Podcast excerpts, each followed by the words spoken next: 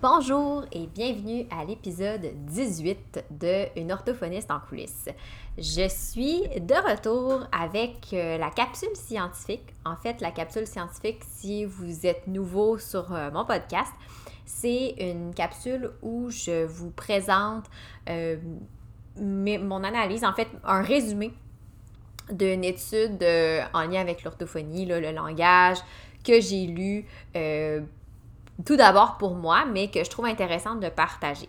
Donc, euh, à chaque fois que je vois un article intéressant, je, le note, je le mets de côté, puis euh, quand c'est le temps de préparer ma capsule scientifique, j'en choisis un.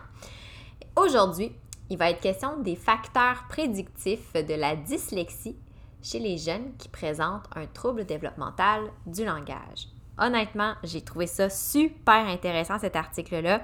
Euh, j'ai appris, oui, beaucoup de choses. Puis ça, ça va changer un peu ma façon d'évaluer les jeunes aussi, là, notamment par rapport au langage écrit. Une orthophoniste en coulisses, un podcast pour les professionnels touchant de près ou de loin au langage et qui veulent mieux gérer leur pratique et comprendre les enjeux actuels dans le domaine de l'apprentissage. Je suis Marie-Philippe Prodry, une orthophoniste québécoise passionnée et ambitieuse, œuvrant au privé depuis 2015. Je vous partage ici mes réflexions, mes découvertes ainsi que mes discussions avec d'autres spécialistes du milieu. Mon but? Vous aider à mieux comprendre la réalité actuelle et les enjeux qui entourent l'orthophonie et vous donner les outils afin d'optimiser votre pratique. L'étude dont je vous parle euh, aujourd'hui, en fait, c'est une étude qui, moi, m'interpellait, notamment parce que ben, je travaille avec les jeunes d'âge scolaire. La plupart de mes clients euh, ont, présentent un trouble développemental du langage et ont en concomitance avec leurs difficultés langagières, des difficultés sur le plan du langage écrit. Euh, quand j'étais, moi, à l'université, j'avais appris que euh, la dyslexie, donc trouble spécifique euh, de l'apprentissage, donc la lecture, l'écriture, et, le trouble développemental du langage étaient mutuellement exclusifs. Par contre, j'ai parlé avec des, des, orthophonistes qui ont étudié à l'Université de Montréal, qui ont appris que non, c'était pas nécessairement vrai, que dans certains cas, les deux peuvent euh, cohabiter. Donc, un jeune TDL peut avoir une dyslexie. Comment ça se fait? Bien, en fait, c'est parce qu'il y a certaines manifestations dans le langage écrit qui ne peuvent pas être expliquées par les difficultés sur le plan du langage oral et qui sont euh, spécifiques, en fait, euh, caractéristiques plutôt de la dyslexie moi, quand je suis tombée sur cette étude-là qui présente les facteurs prédictifs de la dyslexie chez les TDL, ben, j'ai été d'autant plus interpellée parce que euh, ben, ça venait un peu confirmer cette deuxième euh, façon de voir que ben, la dyslexie peut être euh, retrouvée, peut être présente chez un jeune qui a un TDL. juste avant d'embarquer dans le vif du sujet, sachez que je mets dans le lien de l'épisode, dans la description de l'épisode, je vais mettre le lien vers l'article en question. Donc, vous allez avoir accès là, à cet article-là. Sachez que peut-être qu'il n'est pas en accès libre. Ce que ça veut dire, c'est peut-être que vous allez devoir débourser pour vous le procurer, pour pouvoir le lire. Moi, ce que je vous suggère, ben, si vous êtes près d'une université, c'est idéalement d'aller peut-être à, la bibliothèque de l'université. Comme ça, vous allez pouvoir y accéder sans avoir à payer parce que des fois, on sait qu'on paye un 15-25 des fois par article. Euh, mais je le mets quand même parce que ce que je vais vous présenter, ça vient pas de ma tête. C'est vraiment une analyse. Donc, c'est des informations que j'ai lues, que j'ai traitées et que je vous livre maintenant. Donc, l'étude dont il est question visait à analyser comment l'identification des lettres et la conscience phonologique à l'âge préscolaire prédisent les habiletés d'identification de mots en deuxième année du primaire et la présence ou non d'une dyslexie là, chez les jeunes qui ont un TDL, donc un trouble développemental du langage. On s'entend que pour les, bien, les bienfaits du podcast, je dirais pas trouble développemental du langage à chaque fois, je vais vraiment y aller avec TDL. Donc, euh, je vais juste dire ça comme ça. Avant de vous expliquer un petit peu plus euh, comment, euh, qu'est-ce qu'ils ont fait, c'est quoi l'étude en tant que telle, euh, j'avais, j'aime toujours prendre euh, dans l'introduction dans les études, qui rapportent autant des informations que je trouve pertinentes. Donc, j'ai fait un peu un tri dans tout ça, puis je vous rapporte des informations qui, euh, moi, m'ont fait réfléchir, qui vont m'aider aussi dans ma pratique, puis qui, je l'espère, vont faire de même pour vous. Premièrement, je pense que je vous apprends rien en vous, disant que, bon, les enfants qui ont un TDL ont, oui, des difficultés importantes à comprendre et ou à utiliser le langage oral. C'est un petit peu la base d'un TDL. Mais ces mêmes enfants-là ont également des, habiletés, en matière de compréhension de lecture qui sont faibles. Et ça, on peut les mettre, on peut les relier à leurs difficultés d'origine langagière. Il y a une statistique que j'ai trouvée super intéressante qui disait que 30 à 50% des enfants qui présentent un TDL ont également une dyslexie parce que justement, il y a des difficultés qui ne sont pas en termes de lecture qui ne sont pas attribuables à leurs difficultés langagières. C'est pas comme la compréhension de lecture, c'est des difficultés vraiment sur l'identification de mots. Euh, on va souvent, puis je pense que ça, c'est quelque chose, en tout cas, moi, je, le voyais comme ça aussi. On va souvent citer les faibles habiletés de conscience phonologique en bas âge, donc au préscolaire, comme un prédicteur fort des faibles habiletés de lecture plus tard, donc à l'âge scolaire. Euh, on considère d'ailleurs que les faibles habiletés en conscience phonologique, ben, c'est un déficit qui est caractéristique de la dyslexie. Mais ce n'est pas toujours le cas. Dans une méta-analyse de 61 études de prédiction justement en lien avec la dyslexie puis les habiletés de conscience phonologique en bas âge, Scarborough a démontré qu'une bonne habileté à identifier les lettres en bas âge et une bonne compréhension du concept d'écriture sont les deux meilleurs prédicteurs de la compétence en lecture plus tard, alors que dans le fond, la conscience phonologique viendrait en troisième position. Donc, on aurait en premier l'habileté à identifier, les lettres, en deuxième le concept d'écriture et en troisième la conscience phono. Malgré ça, on a quand même tendance, nous, en tant que praticiens, euh, cliniciens, pardon, à prioriser les mesures qui vont être associées aux habiletés phono. Puis, je parle pour moi aussi, là, je le fais dans le dépistage précoce des enfants qui sont à risque de dyslexie parce que ça a quand même été démontré que l'intervention sur le plan phonologique ou en combinaison avec l'apprentissage du code écrit, ben, ça favorise les habiletés de lecture. Là. Ça, euh, je ne vais, pas défaire cette, euh, ce, fait-là. Je vais, aujourd'hui, je ne suis pas là pour ça. Mais ça n'a pas été démontré, par contre, que l'apprentissage du code écrit seul, ben, peut aider là, euh, au niveau des habiletés de lecture. En fait, il n'y a pas eu autant d'études qui ont été faites qu'il y en a eu en conscience phono. Fait c'est sûr que on ne sait pas à quel point l'apprentissage du code écrit euh, peut, donc seul, euh, sans les habiletés phono, a un impact euh, sur les habiletés de lecture. il y avait aussi dans cette étude-là, il mentionnait deux études longitudinales distinctes, OK, puis c'est important de mettre l'accent sur distinctes, qui suggéraient un peu les deux la même chose. Les deux études suggèrent que chez les enfants qui ont un TDL, les habiletés de conscience phonologique en bas âge ne seraient pas un prédicteur aussi puissant des difficultés de lecture et de la dyslexie que chez les jeunes qui n'ont pas de TDL. Euh, donc, c'est comme si chez les jeunes euh, qui n'ont pas de difficultés langagières, la conscience phono euh, a un impact plus important que chez les jeunes qui ont un TDL. En fait, ce qu'ils avaient remarqué séparément, ces deux études-là avaient toutes les deux remarqué que parmi les enfants qui ont analysé l'échantillon euh, d'enfants qui avaient un TDL, dans ces enfants-là, certains développaient des bonnes habiletés de lecture, alors qu'il y avait des habiletés de conscience phonologique assez faibles, euh, et d'autres qui présentaient des difficultés malgré leurs bonnes habiletés de conscience phonologique. sur le plan des de la conscience phonologique, pardon. En 2009, en fait, euh, la, Bishop, une des deux études longitudinales, a évalué les habiletés de conscience phonologique chez les enfants TDL de 4 ans et de 6 ans, puis qui, à l'âge de 9 ans, présentaient une dyslexie ou non. Dans les deux groupes, donc à 9 ans, on a séparé le groupe en deux, dyslexique versus non dyslexique. Les enfants qui avaient de euh, faibles... Ben, en fait, dans les deux groupes, il y avait des enfants qui avaient des faibles habiletés en conscience phono à l'âge de 4 ans et de 6 ans. Puis ça, dans le fond, même s'il y a une partie des jeunes qui ont développé des bonnes habiletés en lecture, donc qui ne sont pas devenus dyslexiques, il y avait quand même dans ce groupe-là des jeunes qui, en bas âge, avaient des difficultés sur le plan de la conscience phonologique. Donc, ça vient un peu remettre en question l'idée du prédicteur de, de, la dyslexie qui est la conscience phonologique. Pour ce qui est de l'étude dont je vous parle aujourd'hui, donc les chercheurs de cette étude-là, ce qu'ils ont fait, c'est qu'ils ont été examinés comment l'identification de lettres versus les habiletés de conscience phonologique au préscolaire pouvaient être des facteurs fiables afin de prédire les habiletés de lecture et le risque de dyslexie en deuxième année du primaire chez les enfants qui présentent un TDL versus chez les enfants qui n'en ont pas. Les auteurs avaient émis deux hypothèses. Donc, euh, premièrement, euh, selon eux, l'identification de lettres et la conscience phonologique sont tous les deux des prédicteurs importants chez les non-TDL. Alors qu'ils avaient émis l'hypothèse, à partir de ce que je vous ai mentionné plutôt, notamment les deux méta-analyses, que seulement l'identification de lettres chez les enfants en bas âge serait un prédicteur important pour le groupe des TDL.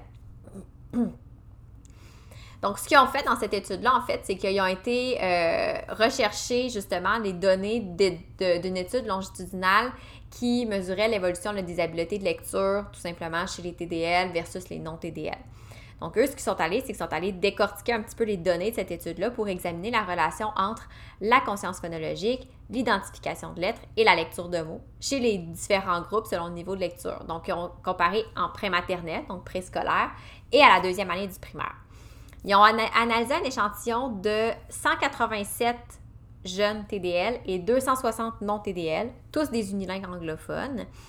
Et euh, pour savoir lesquels étaient considérés comme dyslexiques, en fait, c'est que, euh, ça c'est dans la méta-analyse qu'ils ont utilisé, eux, ils avaient utilisé comme critère, euh, comme barème, dans le fond, que tous les jeunes qui cotaient sous la barre du 16e rang centile au sous-test d'identification de mots du Woodcock Reading Mastery Test, ben, étaient jugés comme étant dyslexiques. Donc, parmi les TDL, les non-TDL, ben là, il y avait des dyslexiques dans les deux cas, évidemment. Donc, euh, dans l'étude présente, ils ont analysé les résultats de cette, euh, cette étude longitudinale-là, ils ont décortiqué tout ça. Euh, premièrement, ils ont utilisé le principe de régression logistique. Là, je ne sais pas si je fais la bonne traduction, je ne connais pas exactement tous les termes statistiques, et, mais en fait, en anglais, c'était logistic regression. Dans le fond, je, vais vous expliquer ce que c'est. Je pense que c'est ce qui est le plus important. C'est que c'est un critère qui est dichotomique. Dans le sens, c'est que tu, cotes ou tu cotes pas. Fait que dans le fond, une régression logistique, c'est qu'ils vont, ils vont cibler un cut point. Je n'ai pas trouvé le terme en français. Si vous le trouvez, vous me le direz. Mais ils vont cibler en fait un, un, point, là. Euh, c'est ça, là, un, un point limite, je sais pas trop comment le dire. Arbitraire, ben, arbitraire, oui et non. selon certains critères, ils vont cibler un point pour classifier les enfants selon un groupe ou l'autre. Donc, dyslexique ou pas. Donc, quand je vous disais le 16e, donc par exemple, le, fait que les jeunes qui cotaient sous la barre du 16e rang centile étaient considérés comme dyslexiques, ben ça, c'est une régression logistique. C'est tu l'as ou tu l'as pas. Si tu es dyslexique ou tu ne l'es pas. Pour les enfants qui avaient un TDL, dans le fond, dans, la méta-analyse, dans l'article dont je vous parle, eux, ils ont utilisé pour classer l'échantillon trois types de régression logistique afin d'examiner la pertinence de la conscience phono, de l'identification de lettres et de l'identification de lettres, pardon, dans la prédiction de la dyslexie. Donc, euh, je vous expliquerai pas un peu les, les calculs, c'est pas ça qui est important, mais ce qui ressortait en fait de leurs analyses statistiques, c'est que euh, dans le cas où on regardait seulement que la conscience phonologique pour prédire la dyslexie chez les enfants présentant un TDL, toujours très important de garder ça en tête. Dans le cas où on regardait seulement que la conscience phonologique comme prédicteur de la dyslexie, la fidélité puis la validité des résultats étaient faibles. Dans le cas où on regardait l'identification de lettres seulement pour prédire la dyslexie chez les TDL, on avait une meilleure fidélité puis une meilleure validité on a regardé aussi la combinaison des deux. Conscience phono, identification de lettres. Et en fait, la fidélité, la validité étaient très semblables euh, à cela de l'identification de lettres seulement chez les jeunes qui avaient un TDL.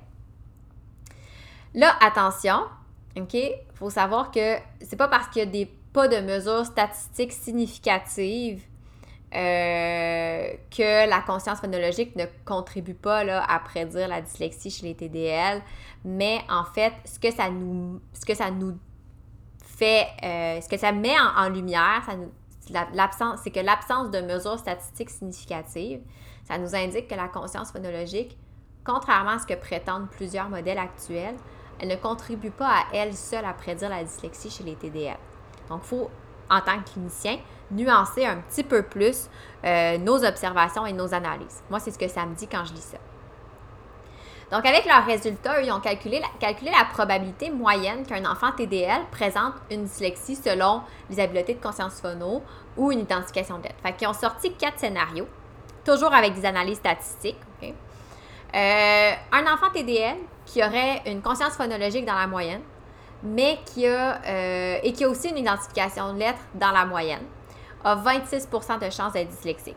Donc, il y a quand même plus de chances de ne pas l'être, on s'entend? Ce qui est logique. Un enfant TDL avec une conscience phonologique qui se situe à un écart type sous la moyenne et des habiletés d'identification de lettres qui sont dans la moyenne a 24% de chances d'être dyslexique. Fait qu'on est pas mal au même taux que euh, le premier où la conscience phonologique était dans la moyenne. Donc, plus de chances de ne pas être dyslexique. Un enfant TDL qui présente une conscience phonologique dans la moyenne, mais une identification de lettres à un écart type sous la moyenne, a 50 57% de chances d'être dyslexique. On est au-dessus du hasard. Et un enfant TDL qui a à la fois une conscience phonologique et une identification de lettres qui sont tous les deux à un écart type sous la moyenne, a 54% de chances d'être dyslexique. Ce qui est au-dessus du hasard, mais en fait qui est à peu près le même taux que dans le cas où l'enfant a une conscience phonologique dans la moyenne, mais une identification de lettres à moins un écart type. Donc là, ça nous laisse croire que, oups, OK, chez les TDL, la conscience phonologique n'a peut-être pas autant d'impact qu'on pourrait croire, puis on sous-estime peut-être euh, la pertinence et l'importance de l'identification des lettres. Là, tantôt, je vous ai dit, gardez c'est vraiment important que c'est chez les enfants TDL parce que, en fait, les résultats sont différents pour les enfants qui ne sont pas TDL. Chez les enfants non TDL, la conscience phonologique est effectivement un prédicteur significatif de la dyslexie, qu'elle soit prise seule ou avec l'identification de lettres. Et l'identification de lettres est un prédicteur significatif, qu'il soit pris seul ou avec la conscience phonologique, ce qui n'est pas le cas chez les TDL. Donc, si on, je vous donne un peu en pourcentage, euh, la probabilité moyenne qu'un enfant non TDL présente une dyslexie, selon les quatre, euh, les quatre scénarios possibles, donc un enfant non TDL qui a une conscience phonologique dans la moyenne, une identification de lettres dans la moyenne, a 11% de chance d'être dyslexique, ce qui est très assez faible. Un enfant non TDL qui a une conscience phonologique à un écart type sous la moyenne, mais une identification de dans la moyenne, a 27% de chance d'être dyslexique, ce qui est quand même plus élevé que si sa conscience phonologique était dans la moyenne. La différence est quand même plus significative que dans le cas des, élèves d'un enfant TDL, où il n'y a pratiquement pas de différence que la conscience phonologique soit dans la moyenne ou sous la moyenne. Un enfant non TDL qui a une conscience phonologique dans la moyenne, mais un faible score à l'identification de lettres. Et ici, par faible score, je sais pas, dans l'étude, il précisait pas ça représente quoi un faible score. Est-ce que c'est un écart type sous la moyenne? Est-ce que c'est à la limite de la moyenne? J'ai aucune idée. Fait que malheureusement, c'est ça qui est un petit peu embêtant. Mais un enfant non TDL qui a une conscience phonologique dans la moyenne et un faible score à l'identification de lettres a 33% de chances d'être dyslexique. Et finalement, un enfant non TDL qui a un faible score en conscience phonologique, mais une identification de lettres euh, en fait, qui, est faible aussi, ben, il y a 60% de chance d'être dyslexique. Donc, vous voyez, c'est pas du tout les mêmes, probabilités que l'enfant ait un TDL ou non. Puis, je trouve que euh, euh, les dernières proportions que je viens de vous dire par rapport aux enfants non TDL, c'est ce qu'on considère pour les jeunes dyslexiques qui n'ont pas de difficulté langagière, mais on a quand même beaucoup de jeunes dans notre caseload qui sont TDL et qui ont des difficultés en lecture-écriture. Fait que moi, je trouve ça vraiment intéressant de voir que c'est pas tout à fait pareil. Euh, les auteurs, là, je vous le précise juste pour. Euh, parce que ben, je sais pas si c'est pertinent, mais moi, je trouve ça important quand même de le rapporter. Ils ont utilisé. Bon, là, je parlais de la, régression logistique qui est vraiment comme un, cut, point, là, un point comme arbitraire. Ben, pas arbitraire, mais un point euh, de, de, séparation. Donc, c'est. Il n'y a pas de buffer, il n'y a pas de zone tampon mais on a utilisé justement pour aider ça, pour euh, euh, contrer un peu l'effet euh, qui est très justement dichotomique de la régression logistique. Ils ont utilisé une régression multiple basée sur les, les quartiles. dans le fond, ce qu'ils ont fait, c'est qu'à partir des quartiles, donc c'est un peu le principe des percentiles, mais encore.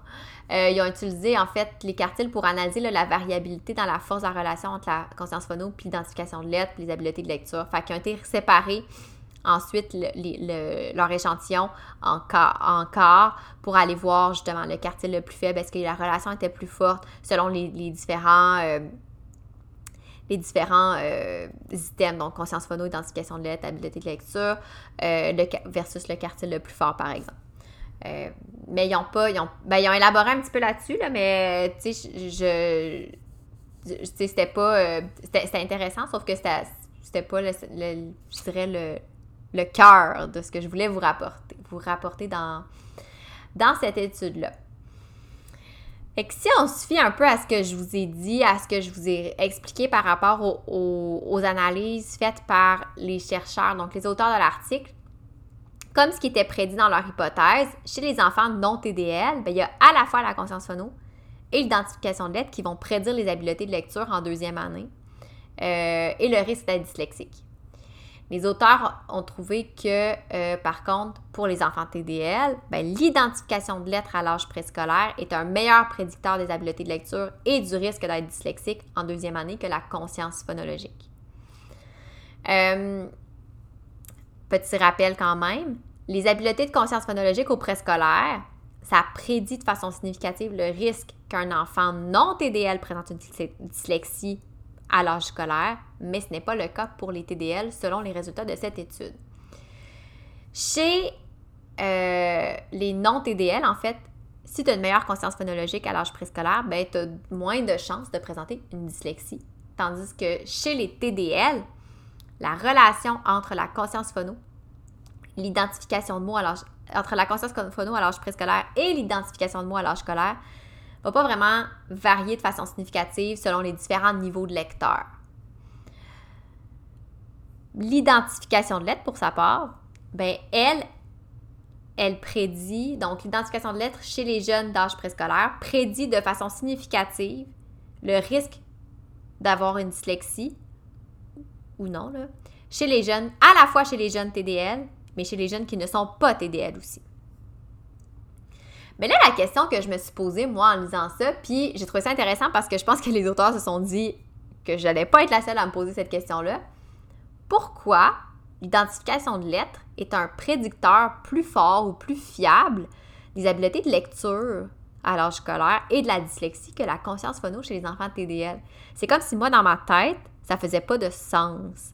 Euh, parce que je me dis, il faut quand même oui, l'identification lettre, c'est une chose, mais il faut quand même avoir de bonnes habiletés de conscience phonologique pour bien lire. En fait, ce que, tu sais, eux, ils n'ont peut-être pas nécessairement d'éléments, ils rapportaient pas d'éléments super clairs, mais ils ont quand même rapporté des éléments qui euh, peuvent, porter à réflexion. Là, il faut se rappeler que euh, la faible fiabilité de prédiction des habiletés de conscience phono en matière de lecture de mots, ça reflète tout simplement le fait que la plupart des enfants TDL présentent des habiletés de conscience phono faibles en bas âge, en l'âge préscolaire. Sauf que pourtant, ben c'est sûr que je vous le rappelle, ce que l'étude rappelait, c'est que pourtant, la moitié de ces enfants à peu près ne ben, développera pas de difficulté en termes de lecture. Je ne parle pas de compréhension de texte ici, je parle vraiment d'identification de mots en deuxième année. Fait que c'est sûr que ben, l'identification de lettres devrait être considérée comme un facteur additionnel puis plus valide là, pour prédire les habiletés de lecture, donc on devrait s'y attarder un petit peu plus. Ce, qui, ce que les, auteurs de l'article ont mis de l'avant justement pour expliquer pourquoi l'identification de lettres est un facteur plus fort, ben en fait, c'est que, bon, en ce moment, les théories dominantes qui sont en lien avec l'acquisition de la lecture, puis de l'écriture, mais surtout de la lecture, mettent de l'avant le fait que la conscience phonologique, c'est vraiment la base des correspondances graphème-phonème pour lire les mots. Puis moi, c'est ce que je me dis dans ma tête. Mais l'identification de lettres devrait aussi faire partie de l'équation. En fait, les, les théories, euh, la théorie en fait, comme quoi la conscience phonologique est à la base des, correspondances des graphèmes phonèmes, ça n'explique pas pourquoi certains enfants TDL qui ont de faibles habiletés de conscience phonologique en bas âge développent de bonnes habiletés de lecture plus tard. Fait que les, auteurs ont émis quatre hypothèses de pourquoi, malgré qu'ils n'ont pas des bonnes habiletés en conscience phonologique, ils deviennent de, quand même de passablement bons lecteurs. La première, ça serait que les enfants TDL qui deviennent des bons lecteurs ont une bonne mémoire des lettres et que cette mémoire-là se développe indépendamment de la conscience phonologique. D'où l'intérêt de, de s'intéresser un petit peu plus à l'identification des lettres. Puis là, vous dites, ben oui, mais les lettres sont associées à des sons. Ils ont pensé à ça aussi et ils ont ajouté le fait que même si les lettres sont associées à des sons, les études qui ont adressé à la fois la mémoire des lettres et les sons associés montrent que les graphies peuvent être apprises indépendamment des sons associés. Ça, ça m'a surpris. Puis, euh, ça pourrait expliquer effectivement pourquoi ben, les habiletés de conscience phonologique, même si elles sont faibles, peuvent ne pas avoir nécessairement des gros impacts sur les habiletés de lecture.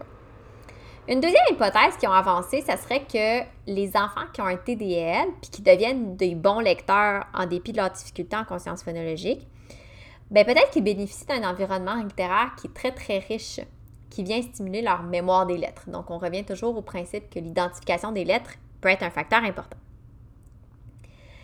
Et finalement, euh, non, c'est pas vrai, une troisième hypothèse, il y a quatre hypothèses, pardon. Une troisième hypothèse qu'ils ont mis de l'avant, ce serait que les tâches d'identification de lettres tiennent compte de plusieurs facteurs, comme la mémoire visuelle pour les lettres, l'environnement littéraire, puis les habiletés sur le plan du vocabulaire. ce sont toutes des choses qui vont être quand même stimulées beaucoup chez les jeunes qui sont suivis pour un TDL. Donc, est-ce que ça pourrait venir pallier à certaines difficultés? Ça reste une hypothèse. Et la dernière hypothèse pour vrai, euh, qui ont mis l'avant, c'est que les aptitudes requises, euh, en fait, ça considère plus les aptitudes requises pour passer un test de conscience phonologique. Ce sont peut-être que tout simplement que les enfants d'âge préscolaire qui ont un TDL ont des scores faibles aux tâches de conscience phono, pas parce que leurs habiletés sont déficitaires en conscience phonologique, mais tout simplement parce qu'ils vont pas comprendre les instructions pour compléter la tâche adéquatement, alors que les enfants non TDL n'ont pas cette difficulté-là de compréhension. Je trouvais que ça faisait du sens, cette hypothèse-là, puis peut-être que c'est le cas. Mais ils n'ont pas poussé euh, la note plus loin à savoir est-ce que c'est vraiment ça?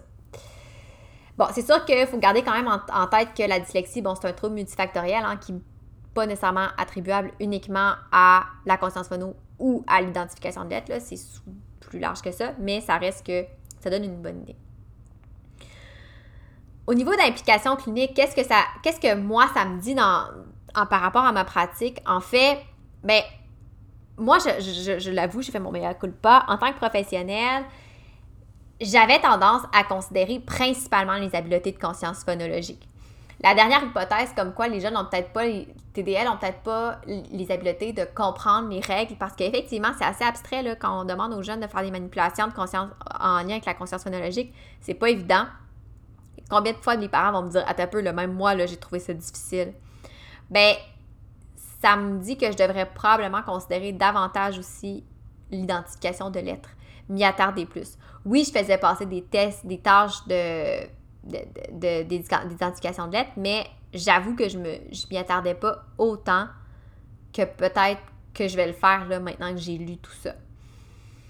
Euh, c'est sûr aussi que historiquement, bon, ben, les tests, la plupart des tests de dépistage qu'on a puis qui existent présentement pour les habiletés littéraires précoces, bien, ça focus davantage sur les processus phonologiques, bien, parce que c'est difficile de mesurer l'identification de lettres en raison des pratiques littéraires à la maison, puis aussi parce que euh, ça, c'est un peu comme je l'ai dit un peu plus tôt, mais l'identification de lettres, ça se traduit pas forcément en une amélioration de la lecture de mots, contrairement à la conscience phonologique.